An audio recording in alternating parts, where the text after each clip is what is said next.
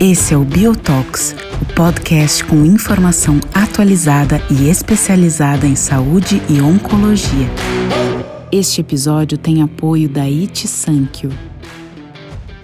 Olá, sejam bem-vindos ao episódio 28 do Biotalks. Esse episódio especificamente tem o apoio da, da Ixi Sankyo. E uh, a gente tem hoje o prazer de ter dois convidados excepcionais, amigos meus pessoais de longa data, eh, mas não foram chamados porque são meus amigos, são, foram chamados porque têm uma expertise gigantesca em medicina baseada em evidências, medicina baseada em valor, e a gente vai falar sobre medidas de valor em oncologia. Quando a gente fala em valor em oncologia, é, muita gente já pensa em preço, em dinheiro direto, mas valor tem sido uma, uma questão muito maior do que, do que simplesmente o preço ou o custo. O valor é, talvez seja uma evolução do que a gente chamava da medicina baseada em evidências, que era o, o, o tripé do cuidado é, ideal ao paciente oncológico. Medicina baseada em valor coloca o paciente, acho que mais em primeiro plano. Então, o conhecimento de valores individuais, o, a questão do que a gente vai entregar de fato a cada paciente passa a ter um valor muito maior. Então, tenho aqui comigo o Dr. Stephen Stefani, que ele é oncologista aqui do Brasil e é, presidente da Expor Brasil, é, e já tem uma história muito longa, desde auditoria de planos de saúde, mas também de avaliações econômicas e avaliações de tecnologias em saúde de bastante tempo.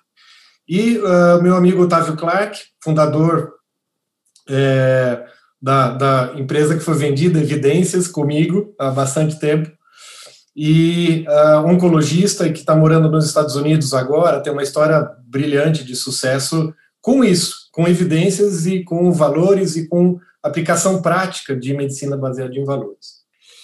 E aí eu já vou fazendo a, a provocação para o Stephen, para ele começar. Uh, Stephen, uh, queria que você me contextualizasse um pouco o que você vê da, dessa revolução nos modelos de negócio em oncologia, uh, com, a, com a entrada de, de, de, de grandes corporações ou, ou de grandes conglomerados de oncologia, a gente tem visto uma, uma certa até dificuldade de conversa entre gestores não médicos, gestores médicos e o médico na ponta da linha, que tem o poder, às vezes, da decisão ou da, da escolha do que o paciente vai fazer. E aí a gente vê essa questão de valor, de colocar o paciente em primeiro plano, de buscar o que é melhor para ele, é, e às vezes tem uma briga de quem escolhe o que é melhor para o paciente, né? Se é o médico, se é ele mesmo, se é o gestor, se é quem vai fazer os protocolos. Como é que você tem visto isso na realidade hoje, é, é, na sua experiência até nacional? Obrigado, Stephen, por estar aqui também, né? André, muito obrigado pelo convite. É um prazer conversar contigo, é um prazer conversar novamente com o Otávio, e particularmente sobre um tema que me é muito precioso, assim, que é conversar sobre câncer, que claramente precisa ter uma certa prioridade nas nossas discussões e um protagonismo nos debates, afinal de contas, é uma doença que vai ocupar epidemiologicamente uma importância cada vez maior no decorrer da década e que, obviamente, dá um desconforto pelo efeito colateral clássico, que é a toxicidade financeira. Quer dizer, os pacientes estão vivendo mais tempo, isso é ótimo. Existem mais pacientes com câncer, porque o diagnóstico tem sido mais bem feito, também isso é uma coisa adequada. Agora, fato é, medicamentos eles têm vindo com muito caro, muito, preço muito alto, e é difícil tomar uma decisão sem colocar na equação outros itens que não sejam só a coluna da direita, que é o preço do remédio. E essas mensagens de valor, ainda mais nesse modelo de negócio que cada vez ficou mais complexo, ela precisa ser muito trabalhada, ela tem que ser claramente sustentada em evidência científica, claramente ela tem que ser confiável e reproduzível ao ponto da gente poder ter certeza se aquilo tem lógica, e tu colocaste muito bem, tem que fazer sentido para o paciente.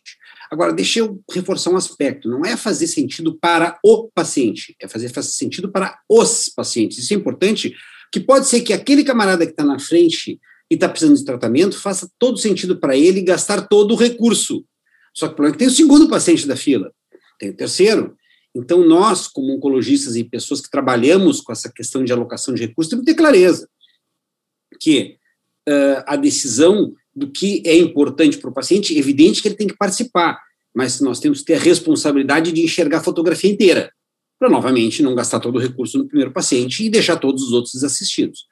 Pois então, e respondendo objetivamente a tua pergunta, a gente está trabalhando num cenário que, por conta disso, drogas muito caras e concentração do poder econômico em, em poucos atores, uh, esse debate tem que ficar mais imbricado com a capacidade das fontes pagadoras. O que quero dizer com isso? Não adianta mais uma fonte pagadora uh, pedir um desconto para um medicamento, ou glosar eventualmente uma indicação, ou simplesmente olhar para uma lista de drogas, aqui essas aqui eu pago, essas não ela tem que sentar com a sua rede credenciada, ela tem que sentar com esses grandes atores e definir estratégias para controle de custos e, novamente, evitar que haja, de uma forma ou de outra, toxicidade financeira. O paciente tem uma mensalidade depois que não paga, uma coparticipação que seja inviável. E uma série de itens, e a gente pode ampliar na sequência, de estratégias para poder tentar isso acontecer. Então, sendo muito claro, cada vez mais a necessidade de ter uma, um debate mais precoce e mais alinhado com valores. Porque, evidentemente, se a gente olhar só para preço ou olhar só para regulação, nós não vamos chegar a um resultado que seja viável. Concordo, Stephen. E, e aí eu já passo para o Otávio. Otávio, também um prazer enorme ter você aqui com a gente. Eu queria falar, você falar sobre uh, um pouco essa, essa evolução do conceito de, desde da necessidade de, de colocar evidência em primeiro plano, a gente viveu isso já há bastante, muitos anos atrás. Convencer que medicina baseada em evidências era uma coisa boa, isso já passou. Pelo que eu entendo do estou vendo também essa questão de medicina baseada em valor. As pessoas entenderam, apesar de às vezes não saber aplicar muito bem. Mas uh, o que eu acho é que há, uma necessidade cada vez maior de colocar o médico junto para tomada de decisão junto. Quer dizer, não, não pode ter mais simplesmente uma uma, uma, uma, uma visão simplesmente externa de dizer pode ou não pode fazer isso. É, é, como, como o Stephen falou, ah, eu vou glosar isso ou vou colocar um protocolo que não vai passar isso. Muitas vezes chamar o médico para o mesmo lado, de fazer ele entender o que é valor e o que é uma entrega de valor, talvez tenha sido visto como uma estratégia interessante. Eu queria ver a sua opinião a respeito disso, essa é a minha opinião. É, e, é, eventualmente, se você tem visto algumas experiências de mudança de modelo de negócio baseado nisso. Porque a, a questão do grande conflito de interesse criado na oncologia era um modelo fee for service, em que tinham todos os conflitos de interesse que, eventualmente, o oncologista é, é, era remunerado quanto mais caro fosse o, o, o, medicamento. Isso era uma questão muito perversa da, da, da, do modelo de negócio de oncologia de sempre, né, que foi. E as mudanças foram sendo necessárias. Aí eu queria que você discorresse um pouco disso, dessa sua opinião e, e, e o que, que a gente pode ver no futuro breve. Bom, antes de mais nada, obrigado pelo convite. É um prazer estar aqui falando com dois velhos amigos aí, André, Stephen. Aliás, um dia desse eu achei umas fotos nossas de um, de um curso que a gente fez no Rio de Janeiro, muito tempo atrás. É, enfim, olha só, é, a gente viveu esse movimento da, da, medicina baseada em evidências que foi, assim, parto, né, a convencer as pessoas de que, de que esse era o caminho. Uma boa, parte da, uma boa parte da classe médica e os pacientes se convenceram disso, mas ainda não se convenceram totalmente, não. Daí a pandemia da vida para dizer que a gente ainda tem um movimento contrário muito grande. Então, uh, longe, eu, eu não considero essa questão de evidência é, como uma coisa aceita.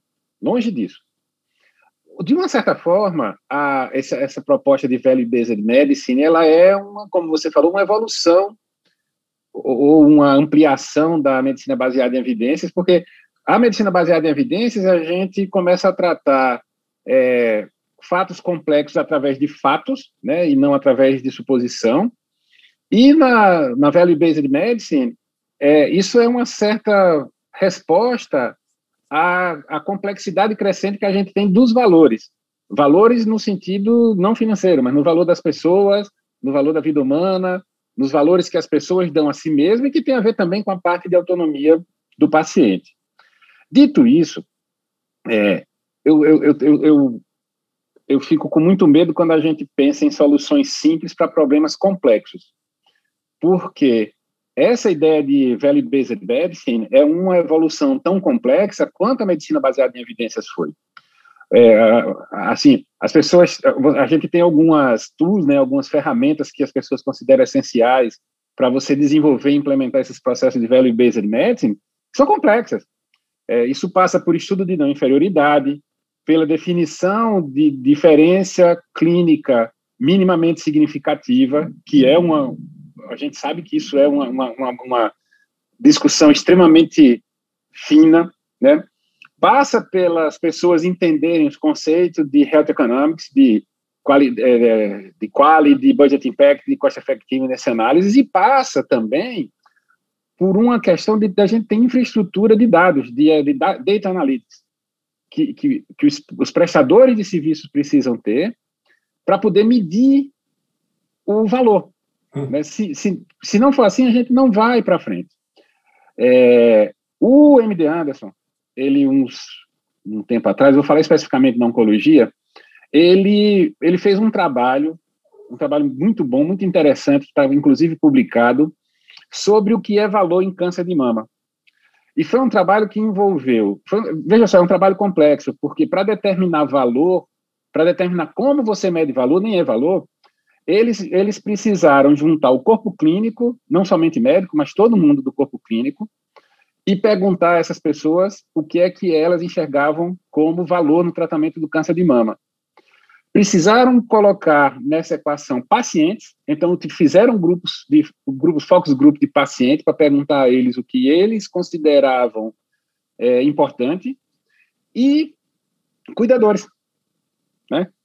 Esse esse esse grupo complexo aí que você envolve aí e administradores do sistema também, obviamente, né? As pessoas que medem com dinheiro, é, é, é essa equação é que determinou, que determinou não, que deu direcionamento para o MD Anderson o que é que se considera valor. E, e, assim, o que eles consideram valor é uma coisa que meio que foge da lógica médica tradicional. Por exemplo, uma, uma das coisas mais valorizadas pelos pacientes, com, pelas pacientes com câncer de mama, quando a gente fala em tratamento de câncer de mama, eles dividiram em três, em três fases, né? É, os, os resultados obtidos na saúde dos pacientes, o processo de recuperação e a sustentabilidade da saúde no longo prazo. Uma das coisas que os pacientes mais é, valorizavam era a aparência cirúrgica e a presença ou não de linfedema, coisa que médico não, não valoriza. A gente não pensa nisso. Né? Obviamente que havia uma valorização muito grande da, da vida, de, da, da, do tempo de vida, da cura, etc. e tal, disease free survival, tudo, mas essas outras coisas apareceram também, do ponto de vista do paciente, como coisas que o paciente valoriza extremamente. Como é que você bota essa valorização do paciente nessa equação de valor, sendo que médico, de uma forma geral, considera isso uma coisa de segundo plano? A gente está interessado em salvar a vida ou prolongar a vida do paciente, não na estética. Mas os pacientes têm um interesse muito grande na estética. Então, é complexo você estabelecer o que é valor, mas isso precisa ser feito. Né? É, é, é as pessoas precisam entender que para desenvolver um programa de value-based medicine, você precisa de conhecimento, você precisa de investimento, você precisa de dado e, sobretudo, você precisa ter a participação geral das pessoas. Não é médico que vai determinar o que é valor.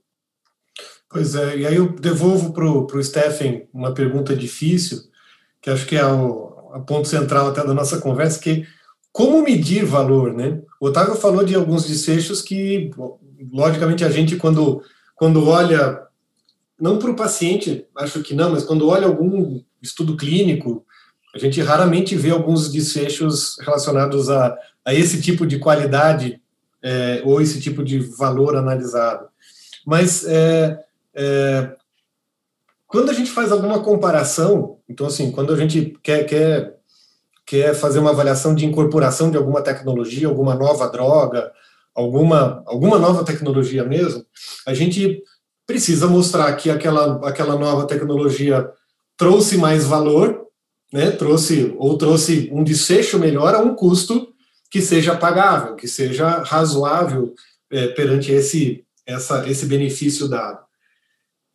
E como traduzir esse é melhor, né? Então, a gente hoje está acostumado a falar de melhor, como o Otávio falou, de tempo de vida. Então, expectativa de vida, sobrevida global, mediana ou média, é, dependendo da análise que for feita, versus uma, um gasto financeiro. E esse valor muda. Como quantificar, como não ter tanta incerteza com esses dados, porque acabam sendo mais subjetivos? Você tem também alguma, alguma ideia ou alguma sugestão? Bom, eu tenho várias reflexões sobre isso. Na verdade, esse é um dos temas, como tu colocaste muito bem, centrais da discussão. Eu acho que o primeiro ponto que tem que chamar atenção é que quando nós vamos falar em, em, em value-based uh, medicine, seja em qualquer área, uh, tem dois conceitos que devem estar juntos e eles uh, gostam que eles venham juntos, porque eles nos trazem para o mundo real. Um que é real world evidence, evidências do mundo real. Então, todo mundo que vai trabalhar, quer aprender um pouco dessa área, tem que estudar isso, tá? Do, dados do mundo real. Tem toda a lógica, né? É, quando um residente chega para mim assim, doutor Stephen, eu tenho um paciente perfeito para esse protocolo. Já não é perfeito, porque ele foi selecionado para entrar no protocolo. No mundo real, talvez não seja isso que a gente vai ver. Pacientes, entre aspas, perfeitos para o protocolo. E a segunda questão são Patients Report Outcomes. São desfechos que interessam ao paciente. Ele pode entender, por exemplo, que uh, usar um comprimido é melhor uh, do que uma droga endovenosa. Ou o contrário, tem que perguntar para o paciente. Talvez uma das propagandas de medicamento que saiu na contracapa do JCO, que eu achei mais genial, há muitos anos atrás eu vi, era assim, ó, o que, que seu paciente faz domingo às seis da manhã? Resposta, depende do remédio que tu prescreve para ele. Porque dependendo do remédio, o paciente vai estar acordando às seis horas da manhã para tomar. Óbvio que isso faz diferença, a gente acaba não lembrando isso. Da forma que a percepção do paciente, como, por exemplo, uh, remédios que exigem o cara coletar exame de sangue toda hora. Uma, todos vamos concordar, é uma chatice coletar exame de sangue. Parece uma coisa simples, banal, mas nós estamos mandando o paciente sair de casa, ir a um laboratório, estica o braço, fura o braço, hora que a veia está toda machucada. São coisas que podem parecer claramente pouco prioritárias numa discussão ampla, mas para aquele paciente faz toda a diferença. Óbvio que para poder chegar nessa decisão, nós temos que ouvir as pessoas. Agora, claramente, é, isso é uma decisão que tem que ser coletiva e tem que ser trazida antes do paciente existir na vida real. Eu não posso discutir esses conceitos se vale a pena, porque eu não sei nem o preço da pena antes de quando o paciente já está na minha frente. É uma discussão que tem que ser antecipada. Nós podemos, por exemplo, acordar, como a ASCO fez, a Sociedade Americana de Oncologia Clínica definiu que era considerado clinicamente relevante se aquilo aumentasse em três meses a vida do paciente, sobrevida global. Pode gostar de três meses ou não gostar, pode achar que é pouco, é muito. Uh, e outra, pode recomendar coisas que não sejam classificadas como clinicamente relevante. Não há pecado nenhum nisso, mas pode, vai ter que definir um critério. Se a decisão da sociedade americana entender que mais do que três meses nós vamos chamar de clinicamente relevante, menos nós não vamos chamar de clinicamente relevante, isso vai ser um dos vários pontos que vão entrar na equação na hora da gente fazer análise, e a maior parte das vezes se usa metodologias como análise de multicritério, para poder pontuar e comparar todas as alternativas que estão sendo propostas. Então, ela não serve também como um gatekeeper, assim, de eu dizer, olha, isso aqui entra, isso não entra. Mas ela sim serve para eu poder planilhar todas as demandas que existem, e nós todos concordamos, existem várias demandas todos os dias, e definir quais são as que devem entrar primeiro e as que devem entrar depois. Otávio, você, você pode complementar um pouco, mas eu já vou pedir um, um gancho também para falar um pouco da, da própria evolução da auditoria moderna em oncologia, que era uma auditoria prévia, de, que a gente brincava né, dos carimbos de aprovado, negado ou pendente, para uma gestão de dados né, inteligente. Então, é, acho que é, isso é fundamental, a gente conseguir, obviamente, é, é, é além de é, adquirir os dados, registrar os dados, conseguir analisar de maneira inteligente o que está escrito ali. Acho que a gente ainda vai ter uma grande revolução na capacidade de, de, de manejo desses dados e de análise desses dados de maneira mais fina, mas a qualidade de, de registro dos dados também é um desafio imenso hoje, porque médico não escreve adequadamente no prontuário e, e, e não, não registra, às vezes, tudo que é relevante também. É, então, queria que você complementasse até um pouco do que o, o Stephen já falou. Eu vi que você estava querendo falar alguma, alguma, algum complemento também, mas é, fala dessa questão de, de gestão de dados mesmo, para entender essa questão de valor e, e eventualmente até de é, posteriormente aplicar isso na prática é, do dia a dia. É.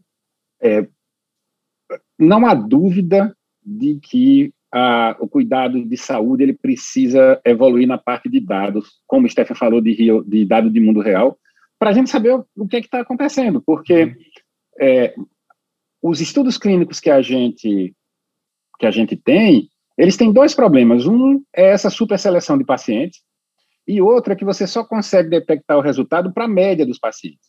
Uhum. Mas dentro do pool de pacientes que a gente coloca, e que eles vão estar no seu mundo real, você, vão, você vai ter uns 20% de pacientes que vão muito bem e uns 20%, uns 20 de pacientes que vão muito mal.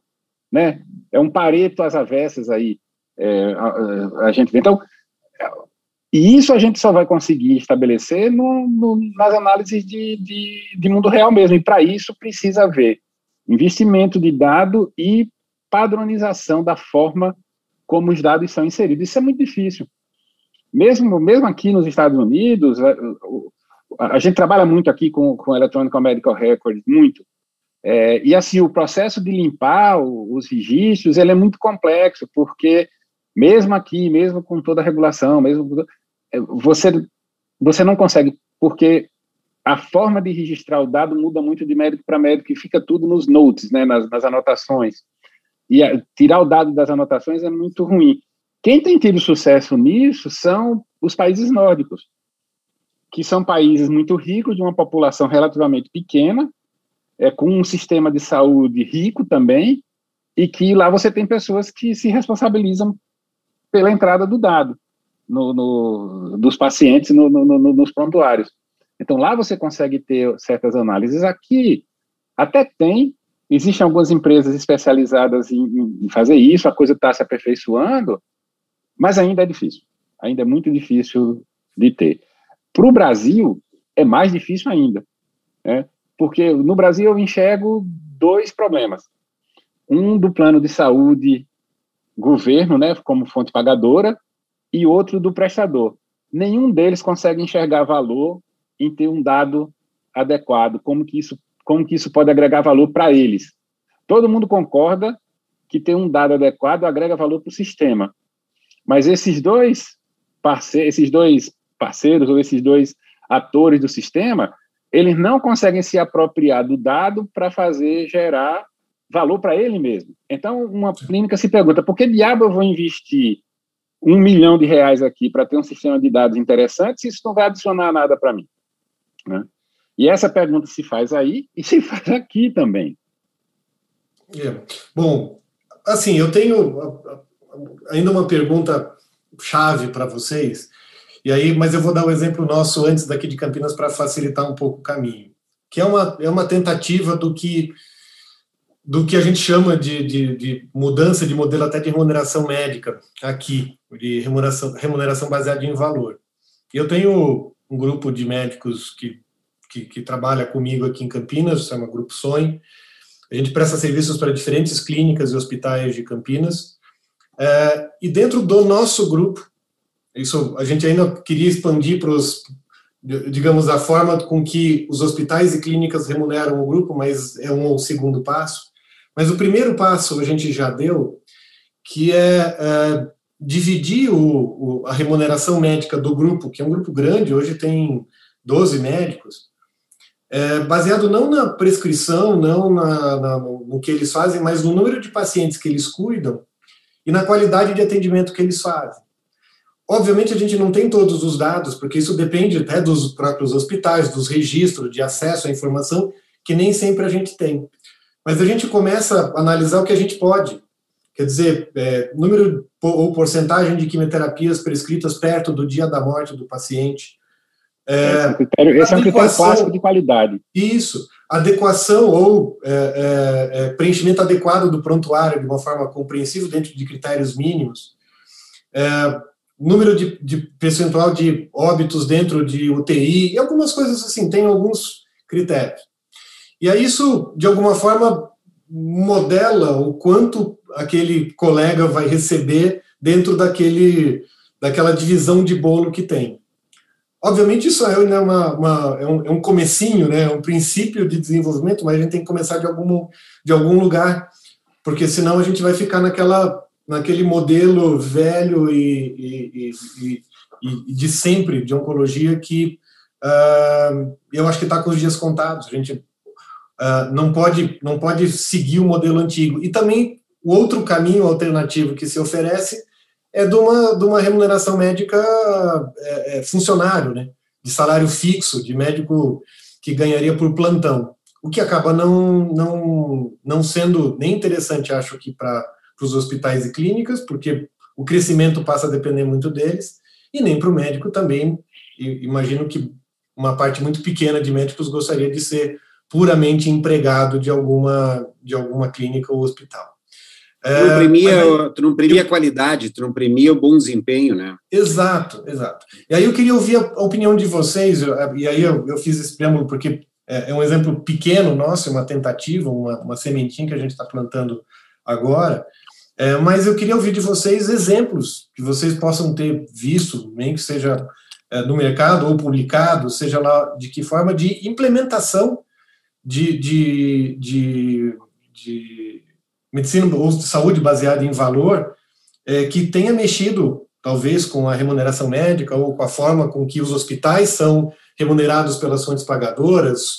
Ah, o que que tá, o que que a gente pode esperar do mercado é, hoje? Não existe prazo? uma fórmula, André. Não existe uma fórmula pronta, mas assim, olha, parece uma descrição muito clara de quanto mais fatores tu colocar, melhor tu busca uma um cenário reproduzível e, e mais justo. Por exemplo, tempo dentro de um grupo deve ser prestigiado de uma forma ou de outra, porque as pessoas que entram e saem rapidamente têm que entender que aquele, aquela, aquele camarada que está mais tempo lá trabalhando e passou a construir aquela mensagem tem que ser prestigiado. Uh, a adequação a protocolos pré-definidos. Todos nós temos e tivemos e tere, talvez teremos no futuro ainda mais pacientes que vão sair da regra, porque é um caso de exceção. Agora, por definição, exceção é exceção, não pode ser todo mundo caso de exceção. Eu, eu, sou um cara otimista no sentido de que, se for pensar que 10 anos atrás 5% dos dados eram digitais e hoje 95% está no meio magnético, a gente provavelmente vai ter uma cognição artificial aí que vai nos garantir informações mais rápidas. Algoritmos que vão nos talvez evitar ter que fazer grandes estudos clínicos demorados e que, e responder o que a gente precisa. Talvez um exemplo dos mais clássicos foi da, da, da, plataforma Flatiron na Europa, que, per, por exemplo, identificou que tem um determinado inibidor de ciclina que podia se mudar, inclusive, a bula e extrapolar o seu benefício para homens com câncer de mama. Tu não precisa de um estudo clínico randomizado, bem conduzido, para ter essa informação. Tu conseguiu extrair isso de dados do mundo real. Talvez a melhor estratégia seja essa, endereçar perguntas simples, objetivas e claras e trabalhar para que aquela informação seja mais limpa possível e seja produtiva. Quando o camarada quer abraçar o mundo com as pernas, dados se perdem. Quando quer colocar plataformas gigantescas, cheias de potencial, acaba que não consegue extrair dali o que realmente interessa. Eh, eu posso te dizer que algumas eh, instituições com quem eu tive contato próximo, que estavam tentando valorar desempenho, elas praticamente identificavam esses critérios que tu mencionaste, alguns com, com, muita pertinência, mas eh, alguns econômicos também. Por exemplo, o número de pacientes que o camarada atendeu, um referencial adequado, uh, a percepção do paciente se foi bem atendido ou não. É, tem uma série de itens que, quanto mais eu vou aumentando, eu vou pontuando. Agora, a grande discussão é qual é o peso que eu vou dar para cada uma dessas variáveis e como é que eu vou transformar isso em pontuação? Tu vai usar isso como índice para multiplicar por determinada pontuação? Tu vai agregar valores fixos para determinadas pontuações? Eu vou te contar uma que eu uh, uh, vivi quando eu estava nos Estados Unidos, aí já bons duas décadas quase atrás. Nós tínhamos que somar 20 pontos em dois anos. Tá? Uh, se, esses 20 pontos podiam ser todos no último mês, mas eles tinham que ser somados nos dois últimos anos. Era uma tentativa de eu poder, se não deu um ano, não pude fazer por qualquer motivo, uma mulher grávida, por exemplo, ela não ia ser punida por isso, ela tinha um ano inteiro depois para compensar. Se eu fosse para o Congresso um americano, eu já ganhava cinco pontos. Se eu participasse das reuniões científicas, 70% delas, eu já ganhava mais cinco pontos. Se eu tivesse publicado um artigo, eu ganhava três. Eu me lembro claramente dessas métricas. O fato é que a grande maioria das pessoas que percebia que não tinha fechado a pontuação ainda tinham seis meses para buscar e conseguiam buscar.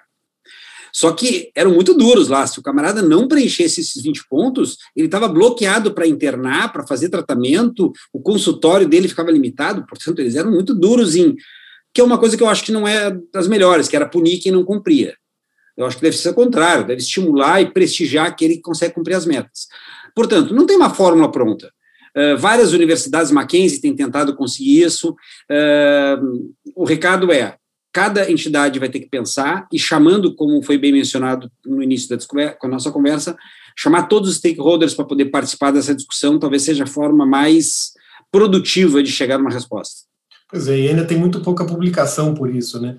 Otávio, exemplos de sucesso você tem na sua cabeça? Ah, eu queria, é, eu tenho aqui, olha só, uns cinco anos atrás, talvez mais um pouco, o Medicare estabeleceu cinco áreas prioritárias para Value-Based Medicine com uma série de critérios, né?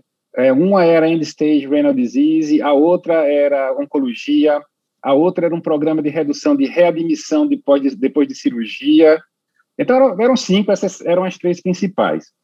O que eles estabeleceram como é, principal na parte, de na parte de oncologia era eliminar ou reduzir evento adverso, reduzir os erros de tratamento que ocasionaram dano para o paciente, adotar guidelines de evidence-based medicine que oferecessem os melhores outcomes, é, melhorar a experiência dos pacientes e mais transparência para os consumidores. Então, assim, o Stephen falou no nível mais é, médico, pessoal, eu vou falar dessa experiência no nível mais macro, tá? Então, esses foram, esse é o programa do Medicare, que é o grande pagador americano, esses eram os, os, os, os parâmetros que eles iam avaliar e pontuar.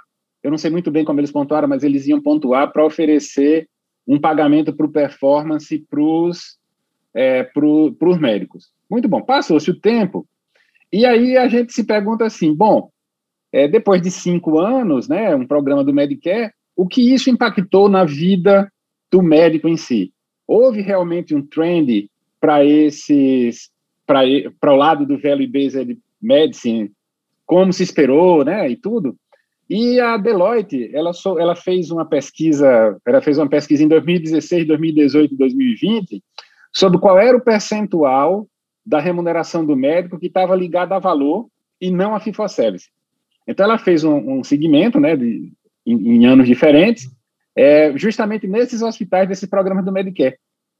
O percentual não mudou continua, ele foi 25% no ano, 27% no outro e 23% em 2020, que é o ano mais recente. O que é que isso mostra para a gente?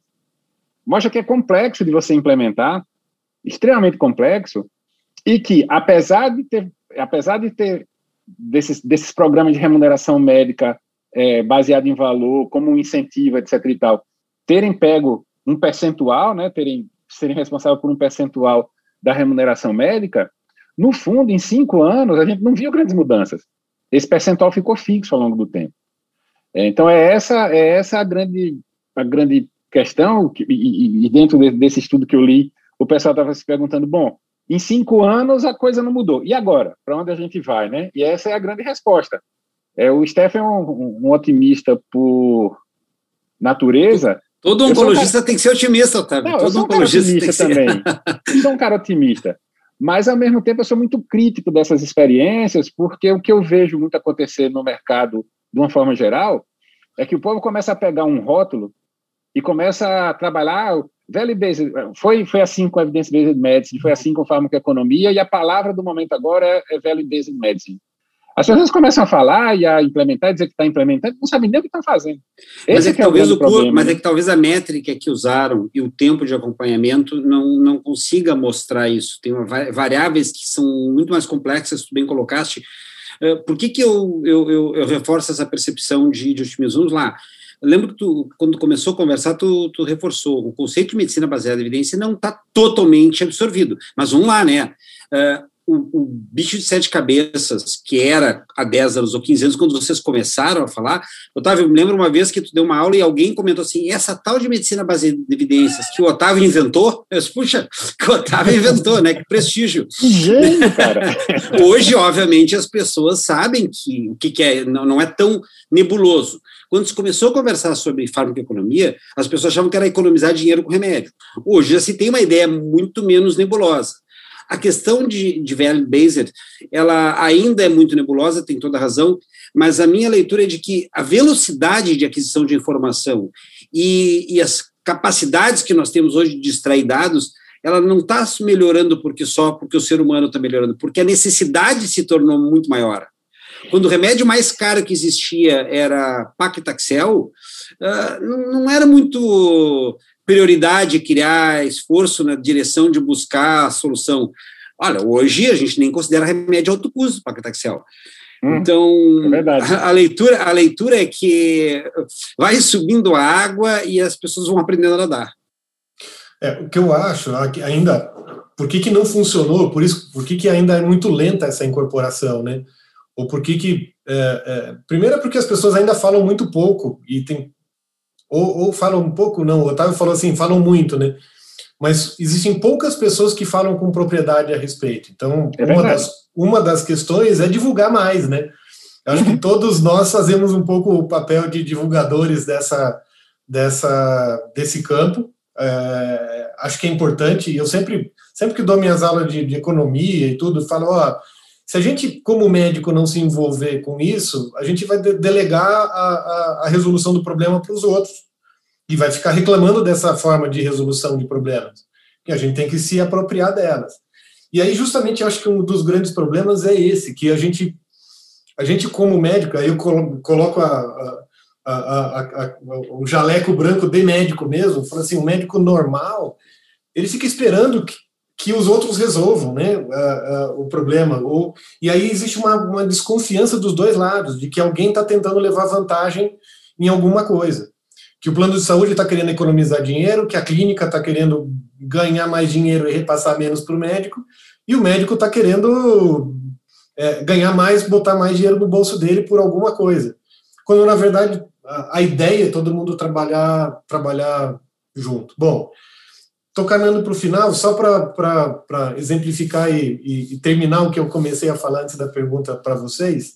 A questão da, da minha sugestão e do, do, meu modo de lidar com remuneração médica dentro do grupo Sonho em Campinas, a gente divide, é só para dar uma, um spoiler, né? a gente ainda quer publicar isso, é, a gente divide a, a, a, produção por, que a gente chama os quatro E's, é, que a gente divide em efetividade, que seria a produção, então, o que, que de fato a pessoa produziu, quantos pacientes cuidou, se passou visita, se não passou, se é, é, o número de pacientes de consulta de quimioterapia endovenosa, de quimioterapia oral, tudo isso gera uma pontuação de base. E elas, e elas têm uma. Depois elas podem aumentar essa pontuação ou diminuir de acordo com a, com a, com a questão de qualidade. Que aí a gente avalia os outros três E's, que é a estrutura, que foi o que que foi falado, né, da, o tempo de casa, mas a formação, se tem título de especialista, uh, se tem mestrado, doutorado, se publica, se vai para congresso, se apresenta em congressos. Uh, depois, o outro ponto que é eficiência, e aí tem a ver com qualidade de, de, de preenchimento de prontuário. Judicialização é um ponto negativo. É a, a adequação e seguimento de protocolos é, institucionais também negativas de planos de saúde também entra. E no final das e o último ponto são é a, é a excelência, que é a satisfação do paciente, mas a satisfação do próprio da própria fonte pagadora, por exemplo, e dos, dos hospitais e clínicas. De modo geral é isso, a gente tenta, e não é um modelo FI que, que, que nasceu pronto, né? A gente é, é, começou a falar sobre isso, começou a, a desenvolver esse programa faz um ano e meio, e ele já mudou, já, a gente já, já mudou os pesos, já mudou o que vale cada coisa para tentar ser o mais justo possível.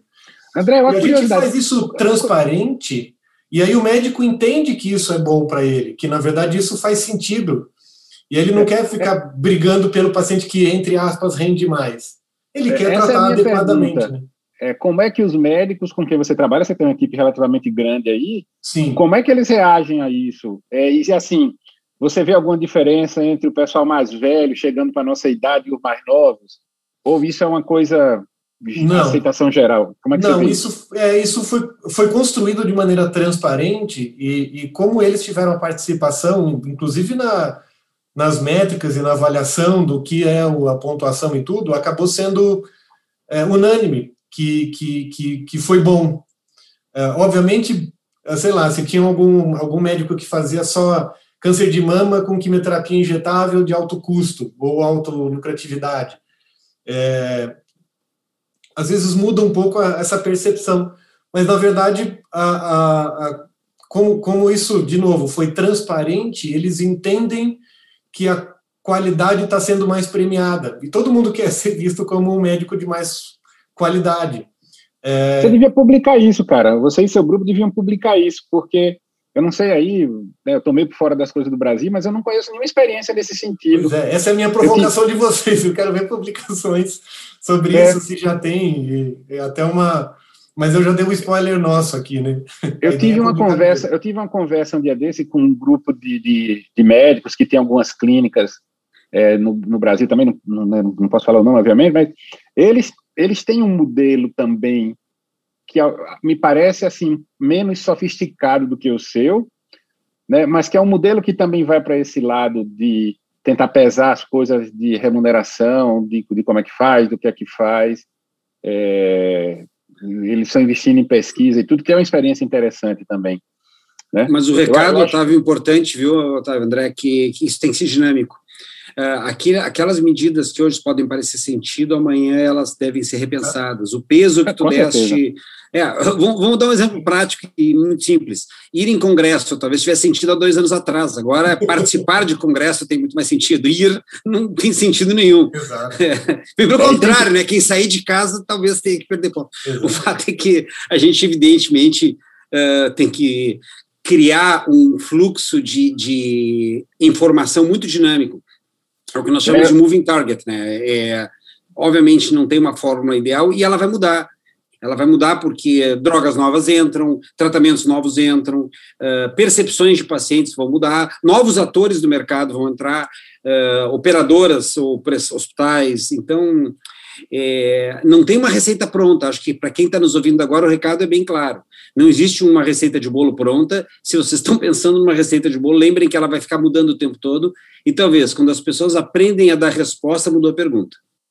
É, eu queria fazer uma sugestão para o André de colocar um peso nessa, nessa escala de vocês, que é a gravação de podcast. Isso precisava ter um peso grande também, né? Pois é. Não, ainda mais podcasts bons como esse. Bom, o tempo já está bem adiantado, mas acho que assim, as pessoas que estão ouvindo a gente garanto que gostaram dessa discussão. Eu gostei muito de falar com vocês. Fazia muito tempo que eu não falava com o Stephen, mais, mais tempo ainda que eu não falava com o Otávio. É, dá uma Acho que a outra pena vez que a gente encontrou foi na ASCO de 2019, cara, na última ASCO é. presencial. E ainda foi muito rápido.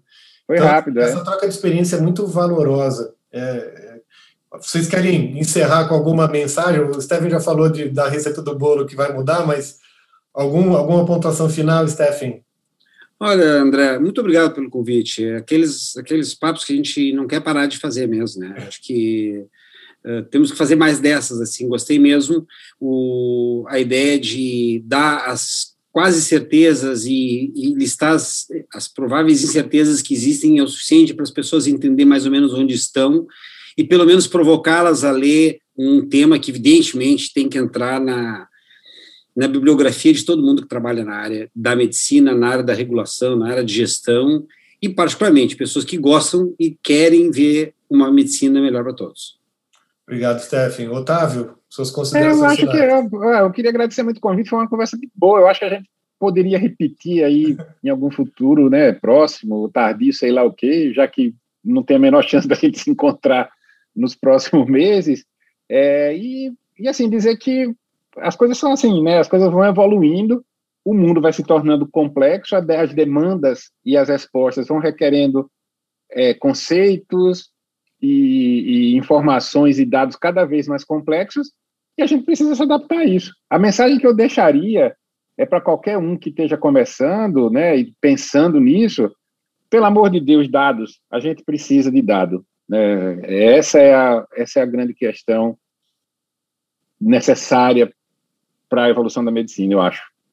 Perfeito, muito obrigado, Otávio e Stephen. Eu acho que, além de tudo, a gente tem que ter também dados e tem que ter confiança, né? Confiança uns nos outros. Acho que a gente vive um mundo tão delicado, né? Que baseado na desconfiança de uns aos outros. E eu acho que a grande parte das pessoas do mundo são, são boas, apesar de tudo. Então a gente tem que valorizar as pessoas boas e talvez conseguir, com esses dados, quantificar essa, essa valorização das pessoas boas é o, é o que a gente tem de desafio principal. Mas enfim, eu gostei muito da conversa, muito obrigado. Com certeza a gente vai repetir breve essa, esse papo e, e, e alongar um pouquinho mais e entrar um pouco mais em algumas minúcias.